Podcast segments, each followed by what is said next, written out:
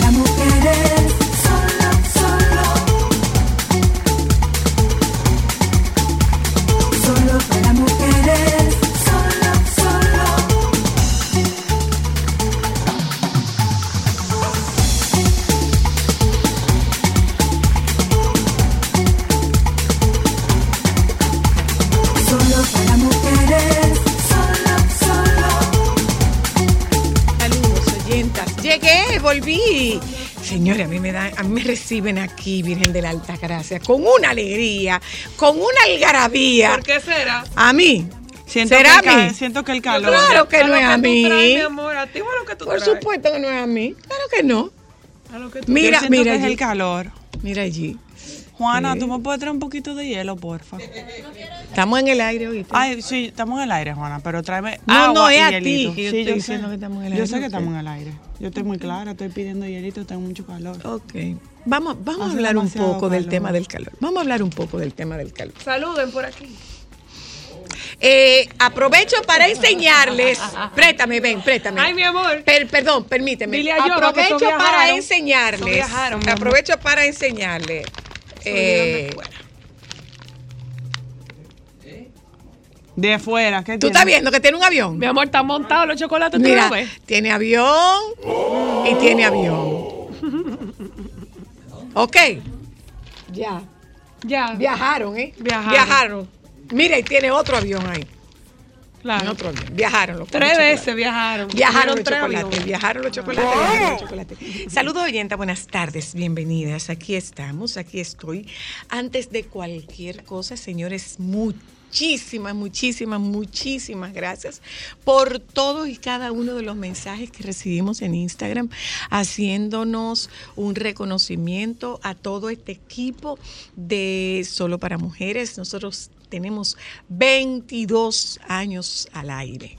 22 años tiene este programa y este es un este es un recuento que nosotros hacemos todos los años eh, de agradecimiento a quienes iniciamos en este en este proyecto cuando era un proyecto cuando nosotros fuimos a tocar las puertas del grupo Baninter eh, fuimos a conversar con Ramoncito. no, no, eh, bueno sí hablamos con Sí, el Ramoncito grupo Maniter el señor Ramoncito Vaz. Hablamos con Ramoncito y Ramoncito nos mandó donde José Miguel, su hermano, que era el que manejaba toda la parte, era el que manejaba toda la parte de medios. Sí, él o no era. La, la primera emisora. O siempre Una de Sol. ellas. No, no, no, nosotros fuimos sol. Nosotros fuimos sol, pero también había. Pero Cielo era parte de, de Sol. Había una que se llamaba Cielo. El caso es que eh, ahí estaba, como siempre, doña Monse franqueando eh, a, a su esposo, marido, eh, presidente del grupo RCC. Que el alma de, de- de- estábamos, de media de Doña estábamos en la Emilio, ay Dios mío. ¿No era por Colovisión, como por ahí? Sí, a ver, ¿cómo, cómo que se llama esa por, calle? por el, to- el- el no, Soberto, no, no, no, no, no, no, no, no, no, no, no. Emilio A. Morel se llama la calle, en la en el ensanche de la fe, que es la calle de Colorvisión, como si tú fueras Para el estadio. Para el estadio, exacto. Guau, como si fueras para el estadio. Teníamos un parqueíto así, Chiquitico. nos parcábamos por turno, señores, y Era comenzó- pequeñita, porque yo no llegué sí, ahí, sí, eran pequeñas. Porque nosotros estábamos en el colegio. Eran o sea, cabinas chiquitas. ahí. Eran cabinas chiquitas, sí, eran cabinas chiquitas. ¿Pocas o- y, o y era como era como medio laberíntico. No, estaba, estábamos nosotros y estaban las de AM. Todavía no se había adquirido Ra- eh, Radio Mil, Radio Popular, no se había adquirido nada con- de con eso. Estábamos nosotros, ni No, no estaba, Teo ni todavía. estaba Procomunicaciones todavía. Éramos nosotros, Sol. Entonces, eh, quien franqueó eh, la entrada de este grupo fue Hochi. El contacto fue Charles Mariotti, nuestro primer productor. Comenzamos Milagros, Lumi Lizardo y yo con Janet Ramos, Janecita, Ay, en el sí. máster. Eh, vino el cáncer de Milagros. Milagros tenía dos programas en vivo, que era, eh, tenía eh, con Freddy y punto. No, con Freddy y Milagros. Tenía con Freddy y Milagros y tenía solo para mujeres, entonces no podían hacer los dos programas. Milagro me dijo que era mucho para ella. Entonces, ¿quién vino después de ahí? Seguimos Lumi y yo, eh, pero estuvo Dunia de Win, en- pero cuando estábamos en, ya estábamos aquí. Allá en el edificio de en la edificio. 27. Eh, estuvo conmigo mi hermana Josefina, eh, estuvo conmigo en un tiempo breve ya a nivel Peralta, eh, estuvo Joni Estrella, Hilda Arseno, eh, eh, los productores que hemos tenido a lo largo de estos 22 años fueron Charles Mariotti, después fue Tommy. Tommy García, después de Tommy Carlos García, Luciano. Carlos Luciano, después de Carlos Luciano, cumplió- cumplió eh, después de Carlos Luciano, Carlos Luciano cumplió año el día 7. Ujú. Después de Carlos Luciano Lea. vino Lea, después de Lea Juan Carlos. Juan Carlos. Entonces, en 22 años hemos tenido Y mi misma que dura casi un año. cinco productores, de productora o de coordinadora. No, ah, Productora. sí. Ah. Entre Lea y Juan Carlos. Ah, ok. O sea, esos son los productores que hemos tenido a lo largo de cinco años, de, de 22 años. Y no sé, Tenemos poca rotación. no sé si a usted le parece, pero a mí me hace sentir que eso es estabilidad. Y no nos hemos cambiado de emisora. Eh, comenzamos de 12 a 2, después eh, de una a tres, ¿no? de 12 y media a 2 y media y ¿No tuvimos de una a luego tres? y luego Sí. de 1 a 3. Claro, antes de que entrara Doña Consuelo, que Eh, subimos a las mm, dos y media. Es cierto. Tuvimos de 1 a 3 antes de que Juan entrara. Carlos, ¿sabes de ese cuerpo Sí, esa es memoria? cierto. Es, Es que yo cierto, tengo mucho tiempo trabajando Solo cierto. para Mujeres. Entonces, eh, lógicamente, el baby ha estado a todo lo largo de Solo para Mujeres, en todo el tiempo. Tiene los mismos 22 años con nosotras. Y, lógicamente, eh, aquí les voy a decir, nosotros llevamos dos generaciones Sí. dos generaciones. Chicos que comenzaron eh, oyendo solo para mujeres, que desde siempre se concebió como... ¿Eh? Ni 2002 ni 2003, mi amor. Uno. 2001. Cuando se cayeron las Torres Gemelas. No, es que me acuerdo que estábamos en, el colegio, pero no me acuerdo exactamente qué Cuando año. se cayeron las Torres Gemelas. Bebe agua, mi ¿Cómo amor. en- absolutamente. Las Torres Gemelas las derribaron el día 11, de, septiembre, del año 2001. Wow. Entonces, nosotros habíamos salido el 6 de junio del año 2001. Por eso tenemos 22 años. Entonces, eh, chicos, porque este programa se, se concibió y se concebió eh, con la intención de que fuese un programa para quienes estaban en movimiento, quienes estaban en desplazamiento, porque ya las cosas habían cambiado y había mucha gente circulando en las calles. Era la hora de recoger muchachos en la escuela, era la hora de almuerzo, que ya no era, ya no era el horario partido, que antes era de 8 a 12 y de 2 a 6, ya era horario corrido. Y teníamos, teníamos una hora para almorzar. Entonces, este programa se creó para mujeres que estuvieran recogiendo sus hijos en los, en los colegios. Y regularmente son niños pequeños. Porque Y- los que son más estos- grandes salen como después de la doy tanto. Estos niños fueron creciendo con Ay, el sí. programa. Y nosotros encontramos, bueno, eh, eh, hace unos meses me encontré con un joven que me dijo, mire, yo la oí a usted desde que yo era un niño que mi mamá me recogía en el colegio. La sigo escuchando, este es mi hijo. Qué. Entonces, estamos hablando de dos generaciones que han crecido con el acompañamiento a sus padres de Solo para Mujeres. Fuiste abuela radial de muchos niños. Y- Daniela, sí, Sammy. Sí, realmente Eh, sí. Eh, eh, yo ¿Te acuerdas de un papá que llamaba? el papá, él decía, el papá de tu hija. Que tú te acuerdas que hablamos una vez de que ella le llegó la, La, menstruación y él no sabía cómo comprar, la cómo comprar la toalla sanitaria y nos pidió que lo ayudáramos a comprar la toalla Ay, sanitaria. Dios. Nosotros tenemos cualquier cantidad, cualquier De cantidad de historia y de anécdotas eh, a lo largo de estos 22 años. Yo reitero mi agradecimiento, todas las felicitaciones que hemos recibido. El programa ha ido modificándose, el programa ha ido evolucionando en la misma medida en la que yo he ido modificándome y, y creciendo profesionalmente en la misma medida en la que yo he ido madurando como, como eh, eh, profesional de la salud. Entonces, todo esto se refleja en el programa y de verdad, de verdad, de verdad que es de mucha satisfacción, nos da mucha alegría saber que también nosotras en su momento y en este momento seguimos convirtiéndonos en el aspiracional de todas las mujeres que quieren tener un programa femenino a esta hora, en cualquier estación del dial. Nosotras somos pioneras de este tipo de programas y de programas dedicados especialmente a temas de mujeres, que giró y que hoy en día es un tema de pareja, es un programa más para la, es un, no más, sino que también es un programa que abarca familia, que abarca pareja, que abarca... eh, que abarca hombres, el programa en la misma medida que nosotros fuimos creciendo, en esa misma medida el programa fue diversificándose.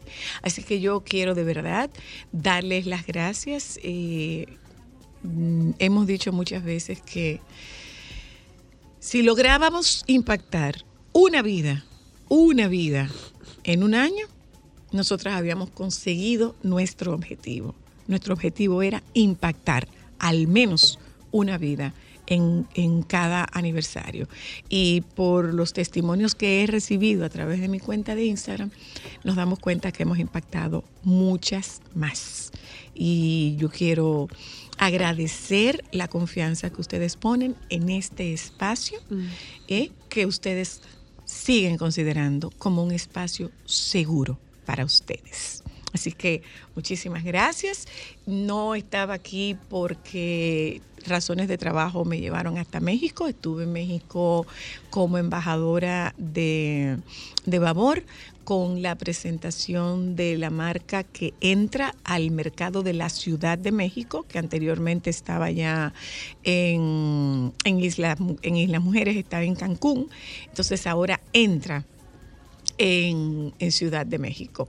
Y la verdad es que me da mucha satisfacción encontrarme en el aeropuerto y con gente en México que realmente sigue reconociendo el trabajo de Solo para Mujeres. Antonio Monserrat, todo, todo, todo, todo el equipo, los conserjes, los ballet parking, las mujeres de, las mujeres de la cocina que, que tanto nos han Ay, apapachados, que nos consienten, que nos brindan esa calidez y esa seguridad para nosotras seguir sintiéndonos como familia y poder presentarles a ustedes una, una cara auténtica en la realización de este programa que es lo que más se parece a una cartera de mujeres, porque tiene absolutamente de todo. Nos vamos un momento a publicidad, regresamos de publicidad. Ay, yo quiero saber qué opina el baby de que Shakira y Hamilton son pareja. Ay, yo estoy muy feliz. Bueno, yo tengo como mis reservas. ¿Por qué? Antes Otro de, menor más. bueno, antes de irnos, antes de irnos a publicidad, yo quiero leer esto. Atención, Joan. Atención, Alejandro. Atención a toda la audiencia masculina. Una solución ingeniosa. Los baños de los hombres necesitan cinco veces más mantenimiento diario que el de las mujeres. Oh, wow. Por ello, en el aeropuerto Schiphol de Ámsterdam solucionaron el problema creativamente.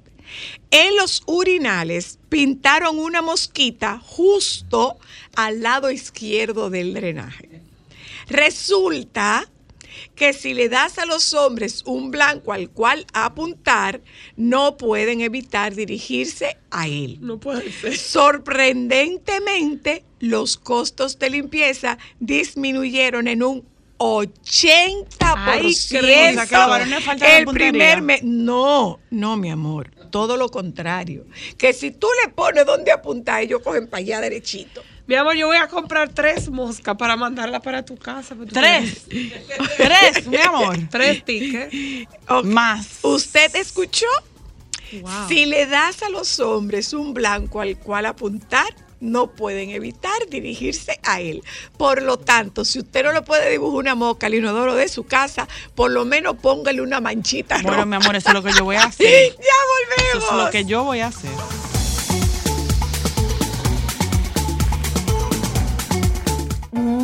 Qué rico levantarse sintiéndote bien por fuera y mejor por dentro con hidrolágeno Q10.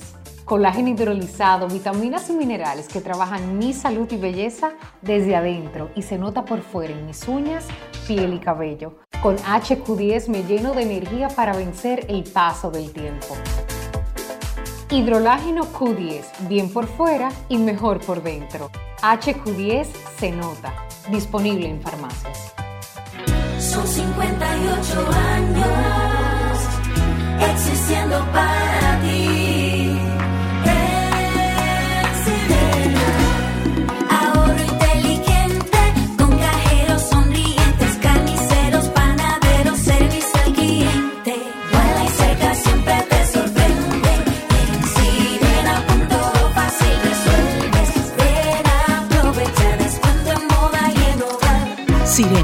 De una emoción.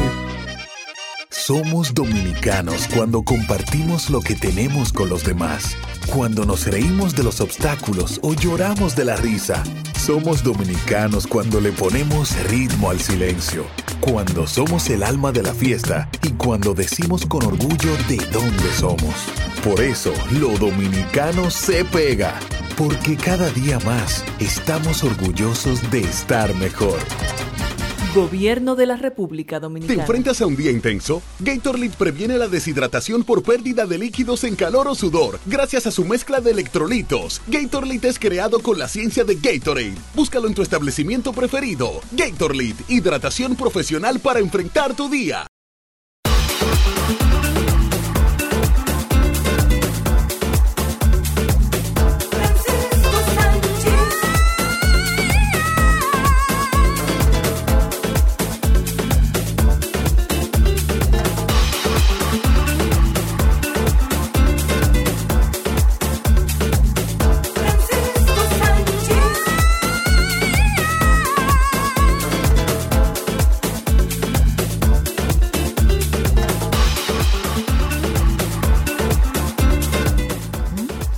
Mira qué bella. Feliz aniversario. He pasado de oyenta a amiga.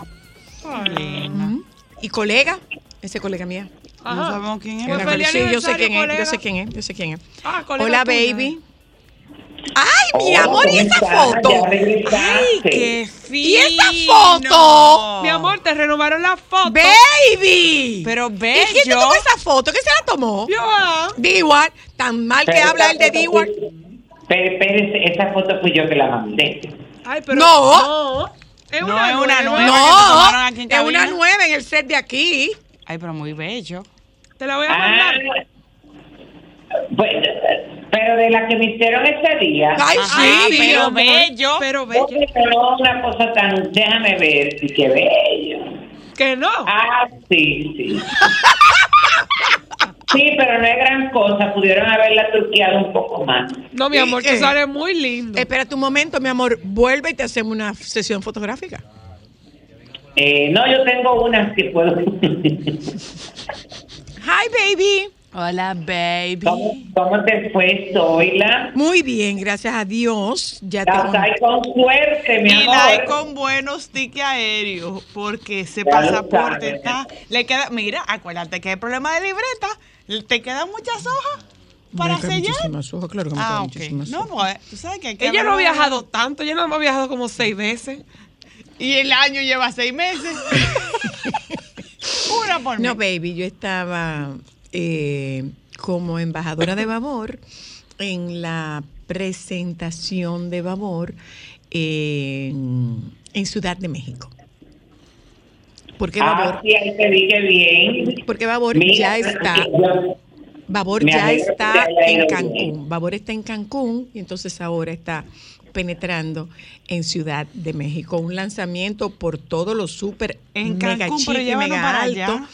Eh, en el St. Regis se hizo el lanzamiento. Lo que más me impresionó de ahí, tú sabes, mira, baby, había un túnel a la entrada con la historia de Babor y ese túnel terminaba en una trajinera en flores naturales. Y tenía ¿Y tú no le tomaste foto tres, para tu tenía, hija? me van a buscar, y tenía tres, eh, Las ampollas, bo- tres ampolletas en tamaño monumental que son para para el, el Museo de Babor, hechas El Museo de Babor. el Museo de Babor en Alemania. Qué y están hechas en técnica eh, artesanal mexicana, huichol, que es como el bordado con cuenticas, y bordado, se bordó, y, y la, otra, la otra técnica era de pintura. Para que ustedes tengan una idea, Babor produce al día, al día, medio millón de productos, al día. Es la marca de cuidado de la piel más vendida en Europa. Está, Wow. está en 70 países. La marca de, de productos de, de cuidado de la piel, porque ocurre que Babor no tiene una fábrica, Babor tiene un laboratorio. Entonces, eh, por eso es, mi amor, Claro, mi amor. cuando he hablado, porque me pusieron a decir algo, cuando he hablado y he dicho que tengo 61 años y que no me he hecho nada, me decían que no, que yo estaba hablando mentira. Ah, sí, así dijo un camarógrafo también. Me dijo, ella está hecha entera. Y yo le me volteé y le dije, lo único que usa son ampollas de babor. Y sí, ampolla de babor. Cuéntame, baby, mientras estuve Bueno, ausente. Te cuento muchas cosas. En este momento, bueno, ya pasó hace un rato, fueron presentados porque están estrenando escenografía y toda la nueva etapa de el programa de Extremo Extremo, Ah, eh, sí. donde, bueno, eh, las, tú sabes que el continúan dentro del equipo de, eh, de extremo a extremo eh, de las féminas solamente se quedó Jenny Blanco entonces, pero se quedó Moisés Salcé, Harry Ramírez, em, eh, ¿cómo que se llama esto? Alex Macías, y entonces dentro de las féminas entra, entró Nelfa Núñez, eh, entró eh, Francesca Astier. Francesca es una joven que compitió en mi República Dominicana con muchísimas posibilidades, una, una muchacha muy bonita, rubia con los ojos claros. eh, y que, bueno, estuvo dentro de las invitadas, porque acuérdate que ellos invitaron a un grupo de eh, comunicadoras Sí, y todo ujú. esto, a ver qué enganchen tenían. Bueno, pues entonces de las ya oficiales, Nelfa, Francesca Astier, Gaby de Sangles, eh, una María Luisa Molina de Gorrín, también que es una, una que estuvo ahí como invitada, y Verónica Basilska. Eh, pero esas son las que se quedan ahora. No, no, esas son las nuevas. Esa- Eh, no, no, no, o sea, esa es, esa es la, ese es el staff nuevo. Claro, ese es el staff nuevo. Que de, de todos, la única femenina que dejaron fue a Jenny De las antiguas. Pues se suman, se suman, eh, cu- eh, bueno, se suman cinco mujeres a ese elenco. ¿Y cuántas eran antes? Porque siempre han sido como muchas, ¿verdad? Pero ¿por qué son Sí, tantas? eran como muchas, pero yo creo que, no, yo creo que el número que tienen ahora, seis, nunca habían tenido tantas mujeres Ok. en la conducción. Bueno. Tengo entendido, pero nada, hay que desearle mucho éxito. Mira, este fin de semana la verdad es que fue muy, muy fructífero. Aquí se está haciendo un festival de artes escénicas que lo está organizando el Teatro Utopía, que culmina el 29 de, de junio con presentaciones de diferentes obras, tanto en el Centro de la Cultura, porque hay que aclarar, tú sabes que el Centro de la Cultura está intervenido. Sí, Centro sí. de la Cultura que ahí está, en la calle del Sol, en esa parte donde está el Parque Duarte y todo eso. Está intervenido, entonces si tú pasas por ahí, eh, lo tienen, bueno, delimitado eh, y cerrado.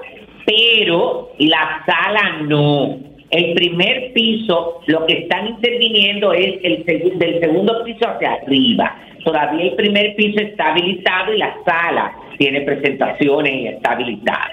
Bueno, ahí ellos empezaron, eh, este festival de teatro entonces tienen como conferencias, charlas, conversatorios y presentaciones de obras musicales. Y específicamente el viernes se realizó, mi hija, una, la presentación del monólogo de Freddy Ginebra, donde habla sobre su vida y los inicios de Casa de Teatro y aquello es sin desperdicio, porque qué particularidad tiene esta puesta en escena. Bueno, que don Freddy empieza dando la bienvenida, presentándose, elige una persona del público. Yo no sé si él lo siempre lo hace así, pero aquí fue así. Eligió una persona del público y a esa persona le entregó 10 preguntas y le dijo, repártela dentro del público. Y de eso se trata el monólogo.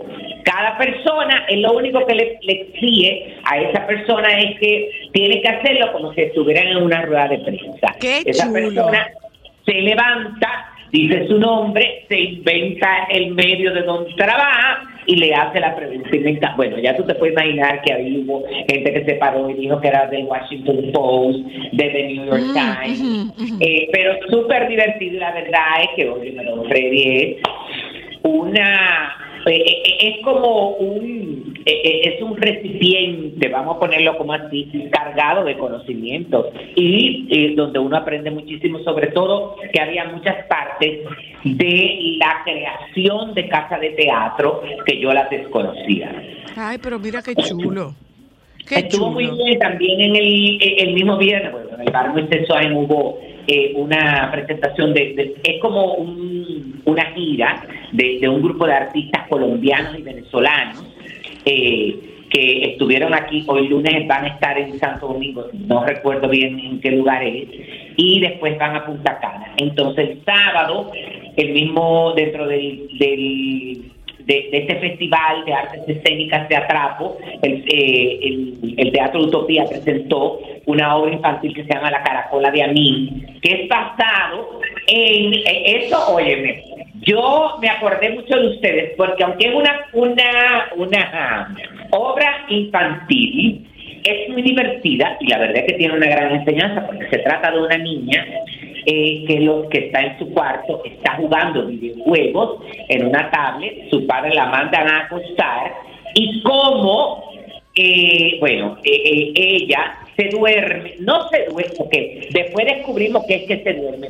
pero cómo ella se entra dentro del juego y aquello es, ya tú te puedes, una locura. Ay, qué chulo. Porque ella sale de un juego, cuando pierde, entra por otro, bueno, eso mismo. Y el sábado también el Ballet Clásico Santiago aquí presentó un espectáculo. Bueno, la primera parte fue, eh, la, la- eh, fueron 11 jóvenes eh, que se examinaban para eh, graduarse como bailarina profesional y aquello fue la- sin desperdicio eh, la presentación. Y luego la segunda parte fue de con el ballet de la sirenita. También que fue hermosísimo. Entonces esta semana hay varias actividades interesantes. El 14 de junio, el miércoles, a las 8 y 30 de la noche, eh, la Orquesta Sinfónica Nacional se presenta en el Gran Teatro del Cibao. Eh, se va a presentar 14, y 18 y 28 de junio dentro de lo que es la temporada primavera 2023. Y entonces eh, hay mucho entusiasmo, estas boletas están a la venta.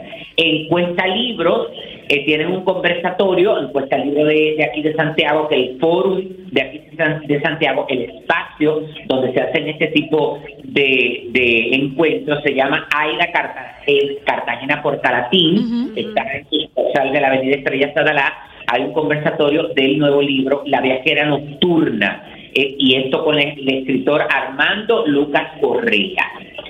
Eh, y entonces, bueno, el miércoles les comento de otras actividades que hay, entonces déjenme contar. Eh, ah, señores, la verdad es que mira, lo de mm, Arcángel fue, mi amor, un éxito Pero yo no, total. yo no entendí muy bien porque lo que decían era fue que, mejor a lo del segundo día que a lo que del no se había vendido, que no se había vendido el segundo día, que, que estaban No, lentas no. las ventas. Sin embargo, lo vi lleno. eh, lo que vimos fue otra cosa. Sí. No, no, no, no, pero, pero eh, Lo tú lamento sabes mucho que- no ir. Mira, ayudó muchísimo la presentación, porque espérate, ayuda, ayudó muchísimo la presentación del primer día. ¿Por qué? Porque para el segundo día había disponibilidad en las áreas VIP, Special Guest y entrada general.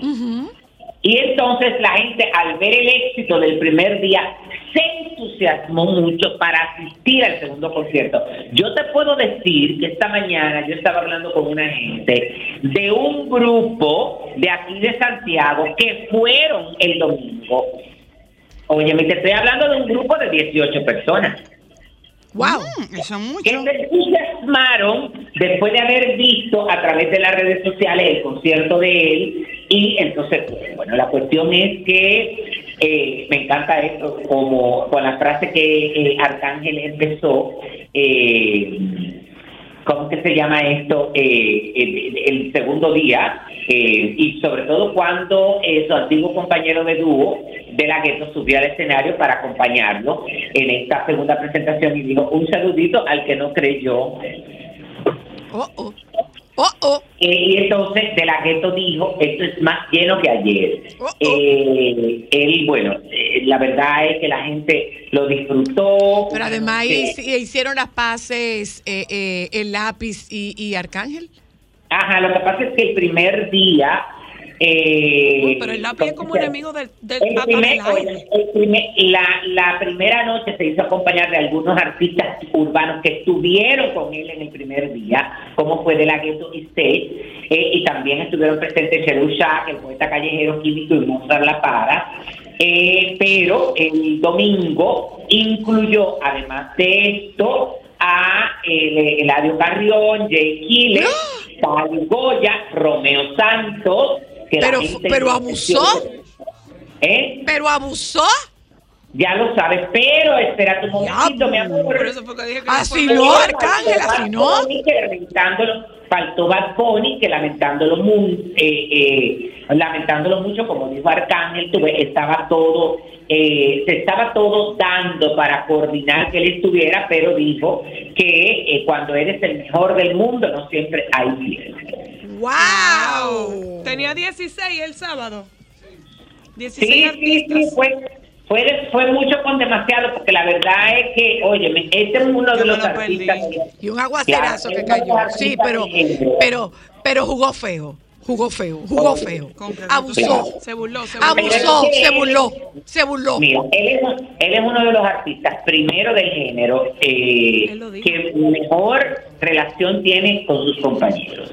Segundo, más talentoso, porque la verdad es que yo me puse a estudiar, eh, a ver su historia de vida, y él, óyeme, uno lo conoce por este género, pero él, eh, él es bueno en muchas cosas. Es decir, si él quiere hacer bachata, sería un éxito. Si quiere hacer merengue, porque hay mucha gente que lo limita. Se Eh, burló. solamente- En todo. Lo se de la burló, filarmónica. se burló, se burló, se Lo de la burló. filarmónica fue Te digo una cosa, él es uno de mis cantantes urbanos ¿Qué canta favoritos. Arcángel?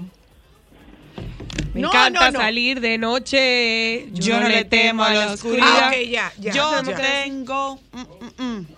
Ya. Na, na, na. Cuando prendo. ah. No, ya, Tú, ya, ah, estoy mi- buscando, no me estoy buscando. de mis canciones favoritas. Porque pasa que no es de ahora, Arcángel. No, No es de Arcángel ahora, es de la no de época de, ahora. nosotros, del, De los de- 2000. de los 2000. Finales de por los eso, por eso que 2000. digo, por eso que digo. Disculpen, disculpen mi ignorancia. Y es un tipo que cuando habla tú te tienes que sentar a escuchar. Disculpen mi ignorancia. tiene un nivel de inteligencia De nuevo, disculpen mi Pero es ignorancia. que eso no tiene que ver, óyeme, espérate, no, tú no te tienes que disculpar, porque primero, óyeme, eh, tú no tienes que saber de todos los géneros ni de todos los temas. Eso es lo primero. Tú estás en una etapa de, bueno, yo por ejemplo a mí, eh, de- sé quién es Arcángel porque sé que pertenece al, al, al negocio, al ritmo, porque lo veo, pero tampoco me ponga a cantar una canción. Claro, no, yo, yo sé quién es Arcángel, porque, o sea, no es que yo no, no es que yo desconozco quién es Arcángel, por supuesto que no. No, además tú- Conozco no quién es Arcángel, pero estoy tratando de que me refresquen un poco la memoria con relación Claro. a lo que a, a- a los temas de Arcángel. Música Pero de él eso- en tu casa se Pero claro, Claro. pero no lo tengo, no lo No lo tengo tenías fresco, fresco. no lo tengo Es lo que te, mira, no solamente un artista, como yo te dije, o sea, una entrevista de él es una gente con un cerebro extremadamente muy bien amueblado, que lo que más me gusta porque él es dominico boricua, su mamá es dominicana y creo que su papá es boricua. Sí. Él siempre ha defendido y es el principal promotor de muchos artistas aquí. Por ejemplo, aquí hay un Sí. muchacho, eh, Sí, sí, sí, sí. ¿cómo que se llama? Eh, el, el chico que él está apoyando, yo vi aquí, el, Chris Lebron, que es un cantante espectacular. Señores, Y ¿y él- eso no es un jugador de basquetbol? También. No. ¿Hay un jugador de basquetbol que se llama así? No, él No, hay uno que, se, llama Chris, Lebron. Pa' mí Hay un jugador de basquetbol que se llama Chris Lebron.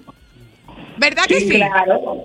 Claro. Ya, buscar, no sabía. sí, claro. Pero No, yo me perdí es ese Chris concierto. Una de mis cosas Hay un, hay un, hay un jugador que se llama Chris No, Lebron. yo creo que no. LeBron James es No, uno, no, no, pero yo Chris LeBron es otro. Claro, no, hasta ahora Chris Lebron es un artista. Yo siempre entre- eh, siempre juré que era un jugador de básquet.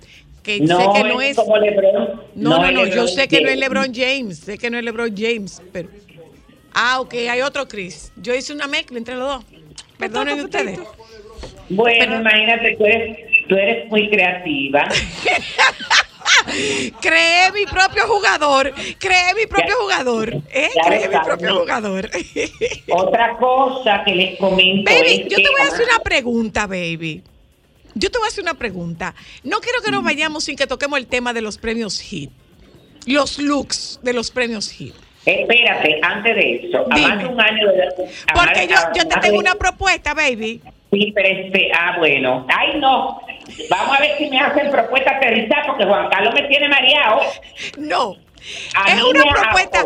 háganme propuestas aterrizadas y donde esté involucrado dinero. que Yo, estoy yo, yo te voy a decir algo. Yo asumiría junto contigo el riesgo de, o no el riesgo, no, no, no, el riesgo no, el reto. Yo asumiría el reto junto contigo de trabajar a una cantante urbana. Ay, no. ¿Cómo así? Si Ay, yo te sí. Espérense, quién, quién. espérense. Ay, sí. Yo lo asumiría, Ay, no. La toqui. Ay, no. Ni muerto. yo lo asumiría. Pero espérate, espérate. Pero La es, una toque. canta- Espérense, dime, dime. pero es una artista urbana ya establecida o una, una nueva. Nueva, Aquí, eh. a Yailin. Pues mira, déjame decirte que ya Yo asumiría, yo asumiría el reto de, de sí, es junto una- con Francisco, Claro. totalmente. Ella mira, ella es muy trabajable. ¿Tú sabes por qué? Porque es una gente que si Sí, tú- perdóname, baby. ¿Es o no es trabajable? Claro que sí. Ahí está. Además, el que la conoce dice que es una persona que le que se lleva mucho de los consejos que le dan, sobre todo es, es abierta a escuchar eh, opiniones, tú ves que es algo muy importante. De Es que- muy importante. entonces, Yo creo asumiría que el reto de trabajarla. Yo creo junto que sí, contigo, yo lo asumiría. Claro, Totalmente. lamentándolo mucho, estuvo muy mal asesorada. No me importa, no sé ni quién la viste ni nada de eso. Lamentándolo mucho en sus apariciones, eh, estuvo muy mal asesorada en los premios.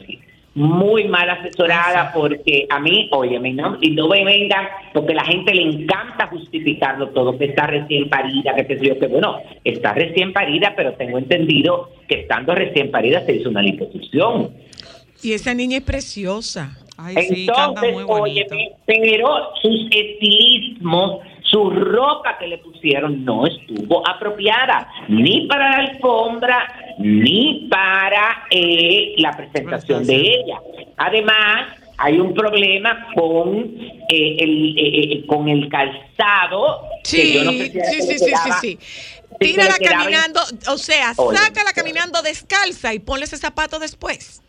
Pero claro, además yo no sé si es que ella no domina los tacos o que ese zapato era incómodo para ella, pero no me explico cómo cometer esos errores con una muchacha que ahora mismo es el centro de atención. Totalmente de Es la acuerdo. que vende. Entonces tengan cuidado. Totalmente de no es- acuerdo. es que, óyeme, la gente tiene que tumbar, que hablen como sea. No, mi amor. No, no, no, no. Ella no está ahora mismo en una posición de que hablen como sea. No, estoy totalmente de acuerdo. Pero, pero yo pienso, yo pienso, baby, que esa niña es muy trabajable, Pero que claro, esa niña eh, tiene un gran potencial, ¿eh? y que definitivamente, no sé qué pasó con los looks de esas muchachas que estaban en la playa, pero la verdad es que se veían eh, quizá podría haber sido la iluminación, podría haber sido que no, no, no en la el maquilló la misma la persona en, en la alfombra. No, pero no se crea. Yo pienso que no hubo tanto desacierto. Hubo más acierto que desacierto. Eh, pero al- hubo algunas imágenes que no se veían. ¿Tú sabes quién tenía una imagen muy bonita? La materialista.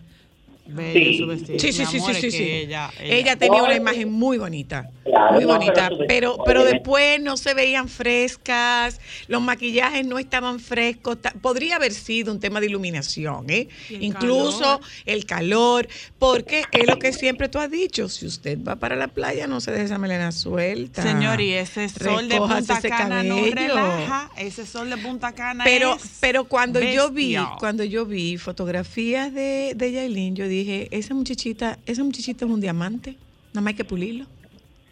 Sí, Nada más hay que pulirlo. Y, lógicamente, que te permitan trabajarla. Pero, pero yo creo que sí. Que esa muchachita es trabajable, trabajable, trabajable. Ojo, sin desnaturalizarla. Porque no, Sí, es que vamos a no es que vamos a pretender convertirla, no es que vamos a pretender convertirla en una Kobe Quintana. Eh, eh, No. Con este, no, no, no, es trabajar el estilo que ella tiene. No la vamos a convertir en una Natalie Hassim. No la vamos a convertir en, en no la vamos a convertir en una. Estoy buscando otra artista.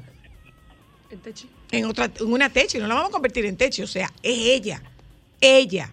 Trabajar lo que es ella, desde quien es ella. Ojalá Sí, y su equipo eh, busque quien la trabaje. Porque de verdad, de verdad, de verdad, esa muchachita tiene un contacto con una oportunidad pocas veces lograble. Y sería una pena que por no llevarla bien, por no manejarla bien, esa muchachita pierda todo, todo, Ay, el- Dios. se pierda todo el potencial que esa muchachita Sí, tiene. es. Y cuando digo esa muchachita, yo no quisiera como que alguien asuma que es en un tono despectivo. Es una muchachita. Ay, pero también. esa niña tiene, esa niña tiene que lo 21 cojan. años. Esa niña Sí, tiene pero 20, que si 21 lo quieren años. coger, Así que lo cojan, porque ahorita dicen, ay, que le oye. La gente, ahora mismo tú no puedes controlar eso, porque acuérdate que la gente utiliza la información basada en su conveniencia. Claro. Y dice las cosas basadas en su conveniencia. Nosotros, por ejemplo, yo hice una crítica de que los zapatos, que sé yo, que patatín, que patatán, que no estaba bien, que, que- y ahorita la llaman y le dicen, ay, pero soy Francisco, suapiaron el piso contigo, porque es así, pero no podemos controlar eso. Yo vuelvo a repetir que esa niña tiene un gran potencial. Eh, ¿Cuál es la diferencia y lo hemos discutido y de hecho hasta hemos hecho programa a ese respecto. ¿Cuál es la diferencia entre los entre la trascendencia que tienen los artistas puertorriqueños y la trascendencia que tienen los artistas dominicanos? El manejo.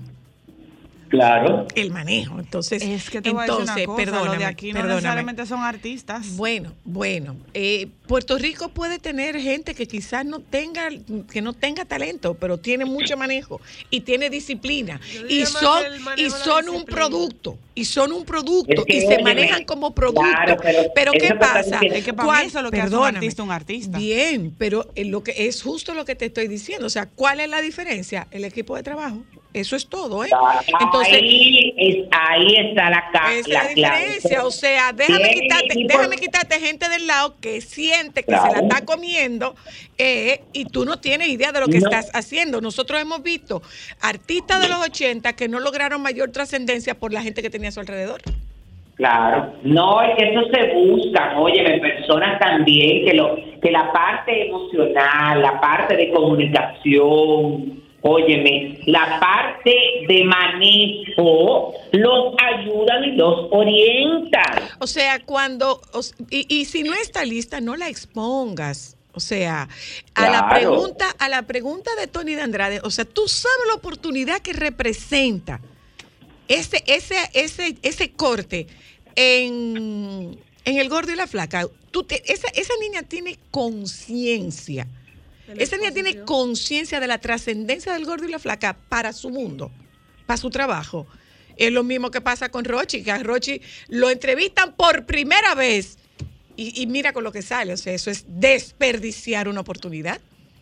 Pero claro, pero eso también tiene Y que usted ver no con que está, gente usted no que- está por encima del bien y el mal, usted no está por encima del bien y el mal. Entonces, ¿qué es eso?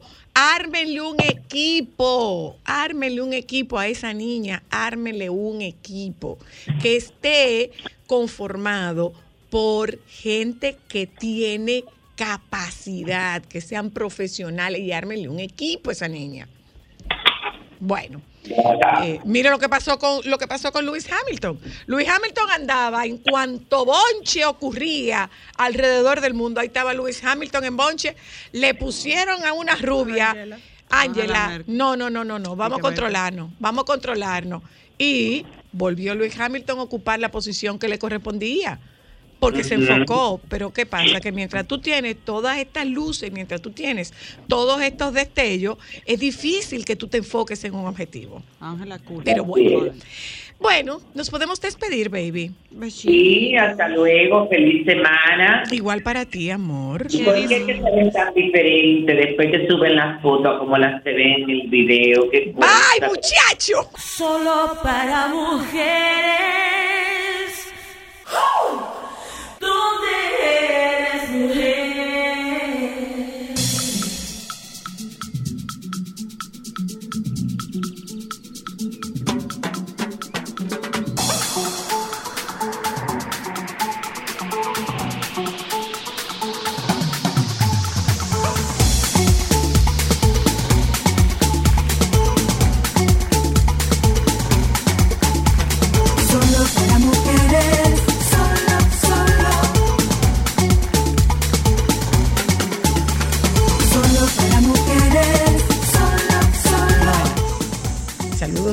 aquí. Mira tú esta belleza. Qué estas dos ¿eh? bellezas, estas dos bellezas, Dos señores. mega. Como dice, como dice la tía Rocío, República Dominicana es más que Toquilla y quién? Y Yailin. No, no, no Sí. sé. No, no sé si Toquilla y Yailin. Eh, esto a propósito de que hay otro tipo de juventud y cada quien va buscando la vida como, como mejor puede, cada quien va buscando la vida eh, desde donde puede buscarla y consigue la notoriedad desde donde puede conseguirla. Nosotros hoy tendremos con nosotras esta tarde dos que se buscan la notoriedad en el mundo, en el mundo de, en el mundo del derecho. Y ¿eh? sobre todo que este tema que eh, creo que fui yo que lo sugerí, está tomando a nivel internacional mucha relevancia por muchos casos muy drásticos de, de bullying. Y, de, y, por ejemplo, yo vi uno recientemente de un niño que la mamá se quejó en varias ocasiones con la escuela y de, de acoso por este nuevo estudiante que incluso lo golpeó y lo último que quedó es que ella alega y hay un video de que el niño agarró un lápiz Dicen que fue un accidente, pero él le incrustó el lápiz en una rodilla. ¿Pero aquí o fuera? No, fue en Estados Unidos. En México... eh, eh, Pero el hay- colegio alega que no tiene nada que ver, que fue un penoso las- eh, eh, pero, accidente. pero resulta que, según nos estuvieron explicando, hay responsabilidad del Ministerio de Educación hasta tan mientras sea horario escolar, aunque esté fuera de la escuela. Ya, ya, exacto, que si ocurre una situación cuando salen de la escuela, la escuela sigue siendo responsable. En México. No, no, aquí, pero bueno, eh, vamos a hablar con Guillermo Polanco y Chanel Liranzo sobre la perspectiva legal del acoso eh, escolar, del acoso escolar particularmente. Ambos son abogados, estos dos jóvenes prestigiosos profesores universitarios. Este le ha dado con C bombero ahora, dígame usted. Todos los días una cosa nueva. A este le ha dado, además de andarse gaviando por paredes, ahora, le ha, cogido, ahora le ha cogido con, Con C ser- bombero. Ahora le ha cogido con C bombero. Vea vaina, diría. Te va a poner un calendario de Pepín. también, porque esa parte de ese Sí, bombero. sí, pero Ay, pues claro, gato, sí, con sí, su, calendario. con su Sí, roommate. Tenemos una barriga que no va con, con el calendario, pero...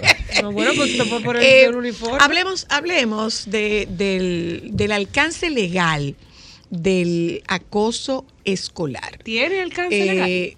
Sobre todo ahora, señores, que yo no sé si ustedes han visto, a mí particularmente, me preocupa mucho las noticias que están saliendo con cada vez mayor frecuencia. Y es la muerte de adolescentes. Mataron a un muchachito de 16 años, eh, que fue como unos tiros en, ¿En en- en los Alcarrizos, creo que fue, ese es reciente.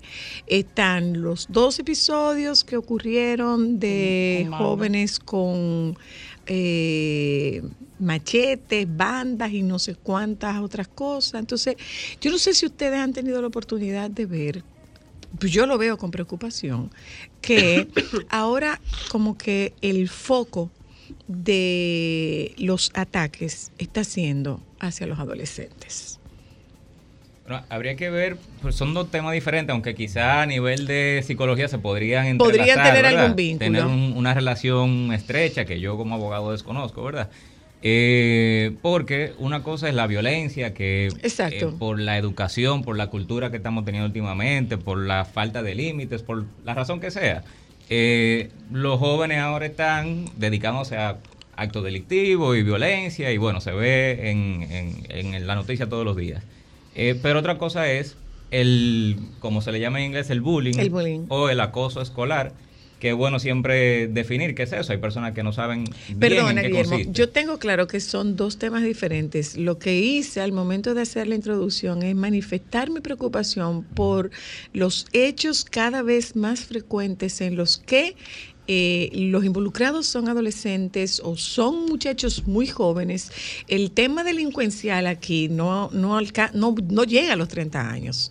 O sea, estamos hablando de que son menores de edad y que la mayor edad, la mayor edad es 30, pero no pasan, no llegan a los 30 años. Pero, Sí. eh, y, y es que de verdad me llama la atención y me, me llama preocupación esta situación que se está presentando con los adolescentes, que son los que están siendo víctimas de estos ataques en la última semana. Eso, lógicamente, nada tiene que ver con el tema de, con el tema del acoso escolar. Claro. Eh, entonces, el, el tema del acoso escolar, que algunas personas quizás no saben cuáles son los elementos que lo constituyen, cuándo se da el acoso escolar, qué es eso. Eh, aquí yo puedo incluso plantear, y, y Chanel me, me dirá si me secunda o, o tiene otro- otra opinión, eh, el acoso escolar o el bullying no está expresamente definido en la ley. Eh, y ese es la prim- el primer problema que tenemos. Entonces uno tiene como abogado y, y los fiscales, tribunales, tienen que eh, entresacar a ver qué tipo legal le correspondería a lo que ocurrió en el hecho específico. Ok. Porque otros países que sí están más adelantados en ese tema, sí definen expresamente lo que es el, el acoso escolar. El- En algunos países lo definen como un hostigamiento, como una agresión eh, física o, o- mental eh, reiterada en contra de un menor de edad, de un, de un alumno, de una persona que está cursando sus estudios primarios. eh, y que con esto eh, lo lleva a, a- un tema de violencia, de agresión, eh, y le causa un daño. Entonces, aquí esa es la primera situación que podemos ver. Eh, ¿cómo, cómo nosotros en República Eh, Dominicana... es como de dónde sacar. ¿De dónde sacamos el acoso escolar? ¿De dónde podemos, si, si sucede, ¿verdad? ¿De dónde podemos eh, buscar el tipo penal que le aplicaría o la responsabilidad civil que se le puede aplicar para que alguien sea responsable de eso? Chanel, ¿hemos tenido algún caso de, de esa índole que llegue al, al tema legal? ¿O cómo se reparte la responsabilidad? Porque yo que no conozco nada de derecho, se conocieron en el colegio, son compañeros del colegio, aunque la situación se dé fuera del colegio, pero de donde se conocen, y, y- y el caldo de cultivo de esas situaciones es el colegio, entonces el colegio debería tener algo que ver. Ahí mira, tenemos que partir y secundo a Guillermo de una laguna que tenemos legislativa, que es lo que evita de que oh, tengamos oh. casos en ese sentido. En la actualidad nosotros tenemos eh, tipos penales que hablan del hostigamiento o del acoso, pero Laboral. no entre iguales. Porque Ah, el bullying, el acoso escolar tiene la particularidad que de que es un tipo de acoso, pero entre iguales, entre personas que conviven en el ámbito escolar. Nosotros lo tenemos tipificado exclusivamente para que un adulto acose a un menor. Ok. Y ahí sí existe una legislación. Sin embargo, respecto al acoso escolar per se, no tenemos nada. ¿A dónde quién voy? Lo único que podríamos es poniéndonos creativos, como hay cláusulas generales de responsabilidad civil, reclamar responsabilidad a los A que son escuela. responsables por esos niños, sus padres, y a las escuelas por ser el ámbito donde se desarrolla, donde se permite esa, ese tipo de conducta. Pero espera un momento, porque si aquí no hay responsabilidad civil hasta los 13 años, ¿qué ocurre? Con, ¿Qué ocurre con los que son de 13 a 18 años?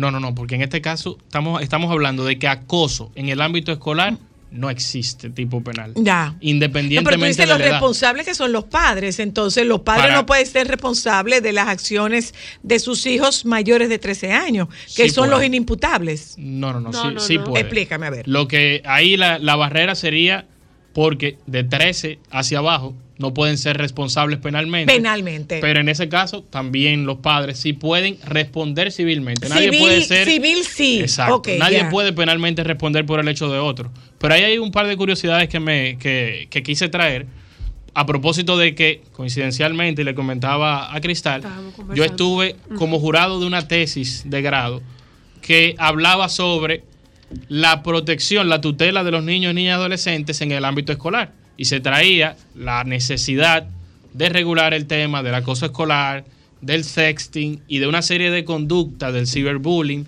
de conductas que se dan en nuestro ámbito escolar y que no tienen respuesta actualmente. Y como siempre sucede y como hablábamos quizá eh, detrás de, de cámara, eh, tenemos proyectos en camino, pero que no llegan a puerto. Hay un proyecto del Consejo de Desarrollo Económico y Social que, que, que preside el buen amigo Samuel Sena, que depositó recientemente un proyecto para este tema, pero no se le da calor. En el proyecto de Código Penal que duerme en el Congreso desde que yo tengo uso de razón, Desde antes. está el acoso escolar. Una pregunta. Está en el código. Está incluido en el proyecto de código tipos penales concretos respecto a eso y más grave, ya para conectarlo con, con los posibles casos, que es lo que a mí me genera más preocupación, es que también yo fui en este caso asesor de una tesis que trataba la inducción o instigación al suicidio, Ese tema lo vamos a tratar en esta semana también. que también es el caso de es el caso quizá más Carter, grave que que puede pasar famoso. perfectamente y hay casos que aquí quizá no se han investigado a profundidad, pero que si se busca se va a encontrar esos orígenes. Un caso que se dio en no recuerdo qué provincia del interior respecto a un niño Sí. de 12 años creo que fue que se ahorcó Recientemente. Recientemente. que se ahorcó. Hace unas semanas. mira, no soy adivino, pero hay que investigar ese entorno escolar, hay que buscar posibles causantes de eso, porque nosotros fuimos eh, escolares, sabemos el ambiente que se vive y la falta de control que existe y la falta de responsabilidades, porque a fin de cuentas yo no conozco de casos concretos en los cuales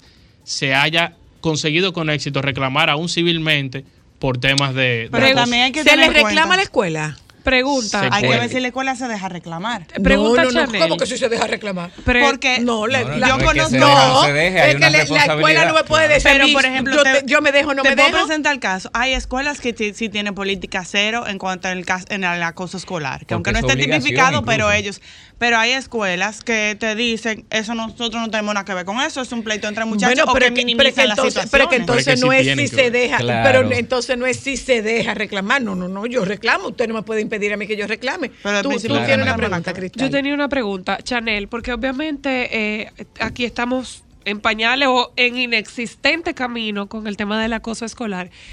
Pero sí quizá para nuestra audiencia conocer legalmente, en términos penales y civiles a nivel internacional, cuáles son los castigos a este tipo de jóvenes que han llevado, por ejemplo, a otros estudiantes a suicidarse o que el acoso ha llegado a niveles de asesinato o, a niveles de mucha violencia. Sí, mira, fuera de del país la- las sanciones son fuertes. Sí sabemos que la justicia juvenil, la justicia penal juvenil antes de los 18 años, no tiene condenas tan grandes. En nuestro país las máximas son de 5 Ocho. años. 5. Cinco. Pero eh, tenemos condenas que van de 2 hasta 3 años para menores. eh, condenas internacionalmente que cuando uno de cuando quien induce, por ejemplo, al suicidio puede llegar, eh, sea mayor de edad, pueden llegar incluso a los 10 años de, de prisión por esa inducción, por que esa fue el caso de esta instigación. joven Michelle Carter. Exacto. Hay, hay más casos respecto a una pareja. que fue la novia quien ¿cómo se- impulsó eso. legalmente, ¿cómo se puede probar una inducción al suicidio? Mira, yo creo que, que existen múltiples medios. En los casos que, que se han judicializado y que ha- se ha obtenido condena, han estado como prueba mensajes de texto. Hay un paso dos que se da ahora con más frecuencia respecto al, al acoso escolar y es que todo lo que se ve en el ambiente escolar internamente luego se reproduce en las redes sociales. Entonces el ciberbullying está ayudando mucho a probar ese primer acoso escolar con los mensajes que se suben a las redes, Los con las burlas que se popularizan, con, los los, videos que mensajes se que se, mandan. Claro, porque también Con hay... lo- con lo- ahora los no recuerdo el- el término que internacionalmente se usa para eso. Es como happy slamming, algo así. Que es como burlarte de ese mismo acoso. De que eh, le tiramos la mochila, de que lo golpean otros amigos y eso se sube en las redes para burlarse de esas actitudes y esa que no, no creo que haya prueba más clara que toda esa viralización de ese tipo de contenido. Bueno, y el España- efecto que en tiene, España- porque todo en lo que España sube hay un caso, todo lo que en- sube a las en redes, España hay un caso eh, ahí se queda. estremecedor y es el No, caso ese es el que estoy buscando, es en Inglaterra. Eh, el caso de... Ah, en Inglaterra, del- Sí. de un niño que se suicidó. Lo voy a leer. Y ellos o lo- y- y, en redes lo celebraron. eh, Qué bueno que te moriste. Estamos hablando de tenía. que tenían esta situación esto, est- con este muchacho y los papás eh, habían dado la voz de alerta. Fue una niña víctima de bullying que se suicidó y eh, sus compañeros lo celebraron con por fin está muerta. Estamos hablando de una situación muy delicada y justamente por esto estamos trayendo este tema hoy a Solo para Mujeres. Les voy a leer la noticia. Lindsay era una niña de 13 años, residente de la ciudad francesa de Lille. Se quitó la vida el pasado 12 de mayo tras sufrir un acoso diario de palizas, mofas y humillación por parte de sus compañeros del colegio. El caso ha conmocionado a Francia y el ministro de Educación francés ha calificado la situación de fracaso colectivo del país galo. Señaló que la muerte de Lindsay y su suicidio es una tragedia para sus seres queridos y para la educación nacional, para el país, como, como para el suicidio de cualquier joven. Mientras los cuatro acosadores que son menores están cumpliendo arresto domiciliario, fueron imputados el 25 de mayo por acoso escolar con resultado de suicidio, lo que evitó que se hayan jactado en redes sociales de lo ocurrido y crearon perfiles falsos para divulgar su mensaje. Se reían de la muerte de la joven, dejando palabras del tipo Lindsay por fin está muerta y voy a hacer pipí en su tumba. Una cosa. Y los papás ¿Cómo se hace, cómo se hace, cómo, se, cómo se procede contra la escuela? Porque se supone que cuando tú tienes a un hijo en, en un colegio y está en ese horario escolar, Es responsabilidad es del responsabilidad de la escuela. Claro. Mira, lo primero es que yo no quiero dejar en la percepción de la audiencia que no se puede hacer nada. Yo claro. incluso desde el inicio dije que no lo tenemos definido expresamente y hay que ver eh, caso por caso qué tipo penal de los que ya tenemos aplicaría a, a lo que ocurrió. Porque ya tema de homicidio, tema de incluso agresión física que deje herida permanente. O agresión Eso lo tenemos tipificado. O sea, hay tipos penales y es de los pocos casos en los que un menor de edad puede caer preso, o sea, puede guardar prisión. El, el Código del Menor establece los casos concretos en los que un menor puede ir a prisión. Y son el homicidio, son la herida permanente y entre otros que no, no vienen a, a esta, a este caso. Eh, pero obviamente sí tenemos tipos penales que en caso de que por el bullying, ese acoso eh, eh, escolar, un, lo haya llevado a dar muerte a un, a un compañero o, o, o algún tipo penal que sí aplique a ese caso, pues entonces se puede someter. Eh, No es que quede en el aire y bueno, no, hay, no hay acoso escolar, no se puede hacer nada, ¿no? Ok. Tenemos tipos penales. Entonces lo otro es que uno es responsable no solo por lo que hace, sino por lo que deja de hacer. Ajá, sí, hay claro. Comisión y hay comisión por omisión. Exacto. Entonces, aquí venimos con el tema de la escuela. Ah, claro. La escuela es responsable De lo que pasa en su de recinto. lo que pase en el horario escolar. Y no, no pueden alegar, como estaban diciendo ahorita, que, ah, no, no sabemos de eso, eso fue ese muchacho. Eso no te- eso no no tenemos- muchacho. no tenemos ninguna responsabilidad, no. Eh, sí hay una responsabilidad, incluso por omisión, por no estar atento a los muchachos que en el tiempo de, eh, que están en la escuela eh, tienen la guarda sobre esos niños y todo lo que pase es responsabilidad de la escuela. Ahora, una cosa, eh, Guillermo y Chanel. Estamos hablando de la escuela y no sé si es una percepción mía o nos estamos refiriendo a los casos de escuelas privadas. En el caso de las escuelas públicas, ¿a quién se demanda? Al Estado. ¿Ante quién? Muy interesante la ¿Ante pregunta. quién? O al ministerio. Porque, obviamente, si estamos hablando de escuela, de, de colegio privado, eh, Es una, es una empresa Es privada. una eh, es una empresa Ajá. privada y se ataca directamente a esa empresa. Ahora, cuando hablamos de escuelas públicas, eh, el responsable es el Estado. Eh, entiendo que sería El el, Ministerio, de Educación. el Ministerio de Educación. que se, se tendría que ser responsable de lo que suceda en, en la escuela que está bajo su dependencia. Una- Ok. o- otra pregunta. En ¿Sabe caso de, por ejemplo. Perdón, perdón, Cristal, dime. En esa misma línea, porque es que a nosotros nos encanta hacer buenos proyectos y o no aprobarlos o no aplicarlos luego. Pero es que, ese es que mismo tema es lo que pone el estás punto sobre las diciendo. sillas. Es que, Chanel, lo que tú estás diciendo a mí me desconcierta, porque es que se supone que nosotros tenemos leyes para absolutamente todo. Eso no es lo que dicen siempre. Para- dijo Exacto. nadie nunca. Para eso no tenemos todavía la ley, Ah, pero porque no se ha prestado interés. Ahora Ah, habría que ver si la aplicarían, pero el proyecto en ese sentido es bellísimo, porque habla de responsabilidad en cuanto al ministerio, no solamente para el ámbito público, público porque también hay una serie de obligaciones que tiene que cumplir el Ministerio de Educación, aún con las escuelas y los centros privados. Sí, totalmente. Incluyendo, que ahí yo creo que, que Ah, debe atinar el asunto, que eh, pueden, como consecuencia de actos cometidos, por ejemplo, en un centro privado, quitarle la licencia de educación a esa a, A ese esa centro escuela. que le dé donde le duele imagínense un gran Sí, colegio donde se, por más se den que casos de acoso escolar y que la consecuencia legal sea aparte de la indemnización que pueda recibir quien se haya perjudicado La pérdida de la que licencia. pierda la licencia y que no puedan seguir operando Sí, porque ellos tienen que responder igual al ministerio, que independientemente de que sea una empresa. y el privada, ministerio ¿no? tiene un deber de vigilancia que no es exclusivo de, las, de los centros públicos, Ah. que también tiene que tocar y que Bueno, están que- bajo dependencia de un distrito educativo, Sí, claro. de unos técnicos que supervisan y que tienen que verificar el cumplimiento de, de las normas. Pero volvemos a lo Y, mismo. y volvemos al Nadie tema de que estamos a- hablando de bullying eh, eh, entre iguales. Exacto. Eh, o sea, Claro. que, no, que no es el acoso entre una autoridad. O sea, no es de un maestro a un estudiante, Exacto. sino que- de que es estudiante entre- a estudiante. Y pudiese ser de un estudiante a un maestro, ¿no? No, es que no es lo mismo. Pudiese darse el caso. Ah, El un bullying. poquito más complicado. No, porque es que Es que para que haya bullying tiene que haber una autoridad.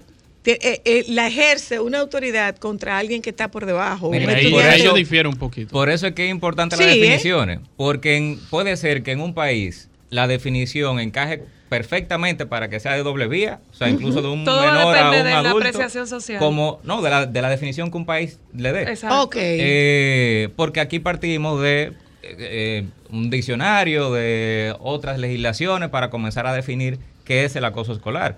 eh, la percepción que tenemos nosotros. Aquí hablando estamos diciendo, no, no puede ser de un niño a un adulto, ¿cómo va a ser? Pero si, si se define en una ley que puede Y ser se doble puede vía, caso. pues entonces Claro. puede ser doble vía, Que porque al final ser, es, no Es que, es que para que haya violencia tiene que haber asimetría. Pero y la mire el caso asimetría, en sí, Estados sí, tiene que tiene, perdón, para que haya violencia tiene que ser asimétrica. Pero mire el caso que hubo en Estados Unidos de un niño de creo que de se- entre 6 y 10 años que le disparó a una profesora y que ella se quejó en la escuela de que el niño la acosaba en varias ocasiones y la amenazaba. Eso es acoso. Ah, mira. De Sí. un menor contra un adulto. Pero es que yo creo Pero, que y la perfectamente mayor pero las consecuencias. Entre iguales. O sea, dos de 10 años que no tengan quizá una, una autoridad superior más que la del mismo Uno ámbito sobre escolar. exacto. entonces ahí se puede dar. Exacto. Pero quiero conectar con algo que decía eh, Guillermo.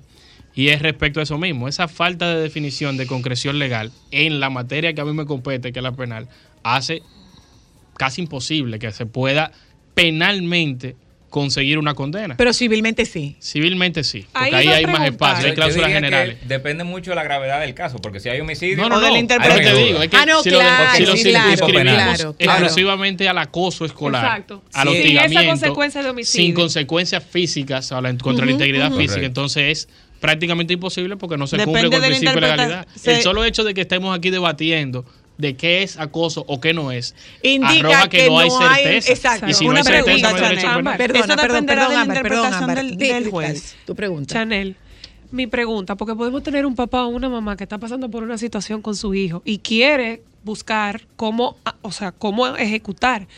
¿Qué yo puedo hacer legalmente para proteger a mi hijo? Yo creo que lo primero Antes es de, hacer perdón, antes de que tú hagas algo legalmente, tú tienes que hacer algo emocionalmente. Y es creerle a tu hijo lo que tu hijo te está diciendo. Empecemos por ahí.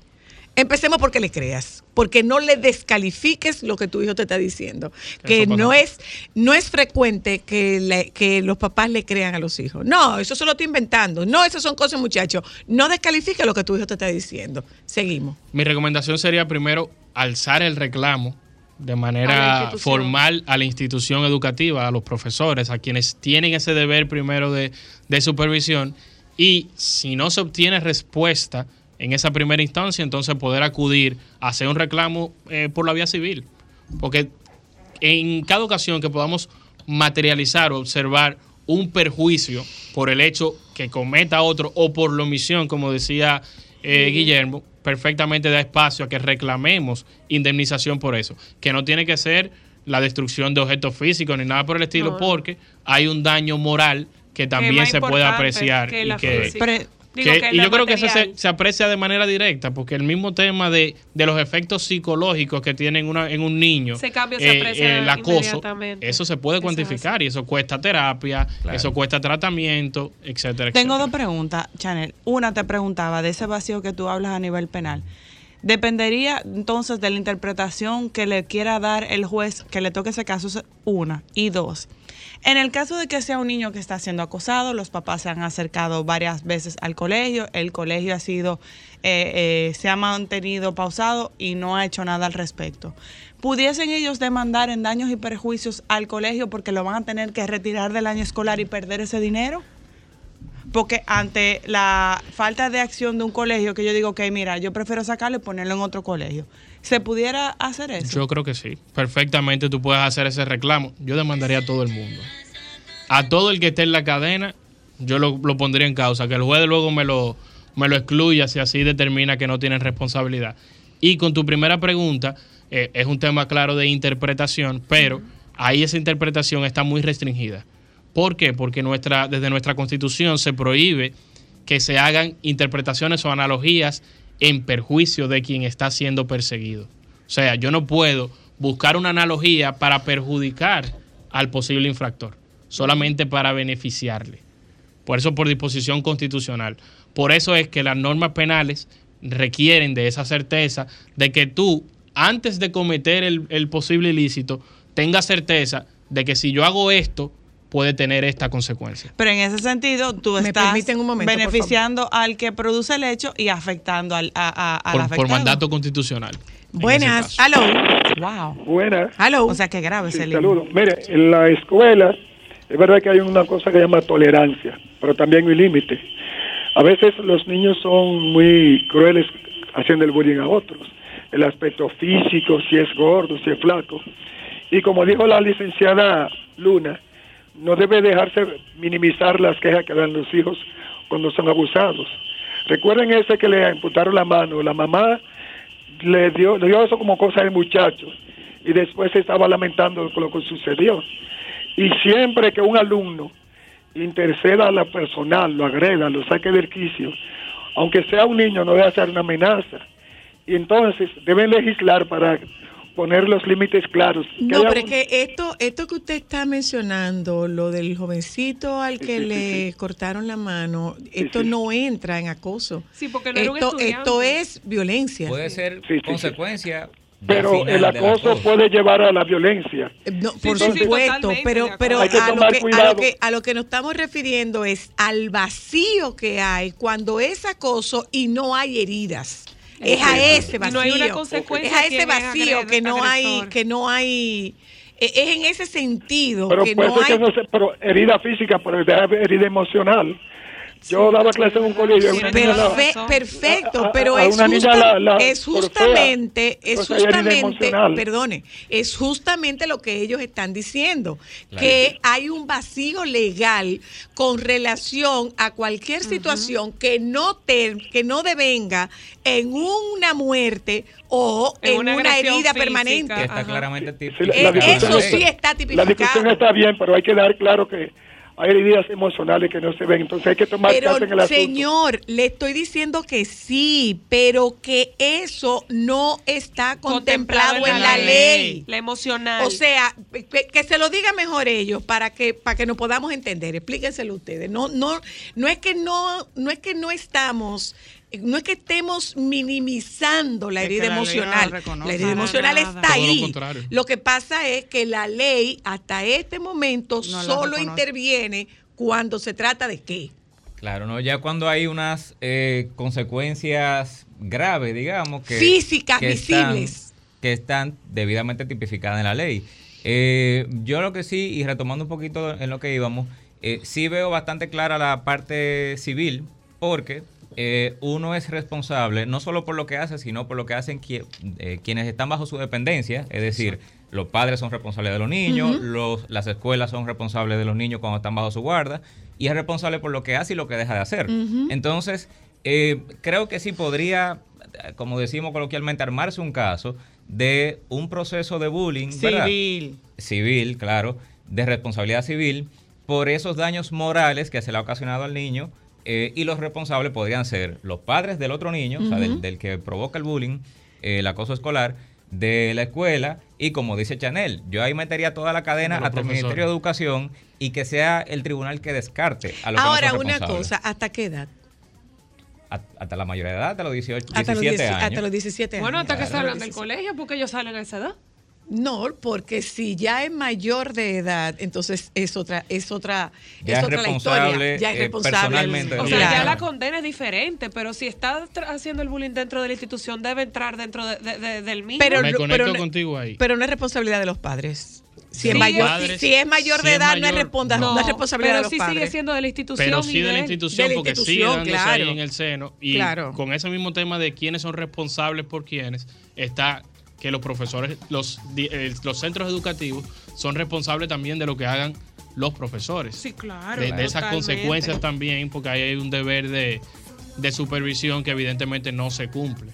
Totalmente. Y, y antes de que nos despidamos, a mí no me gusta terminar los programas como, como en esta Broma estela, negativa. como en esta estela de no se puede hacer nada y no hay esperanza. Tenemos esperanza.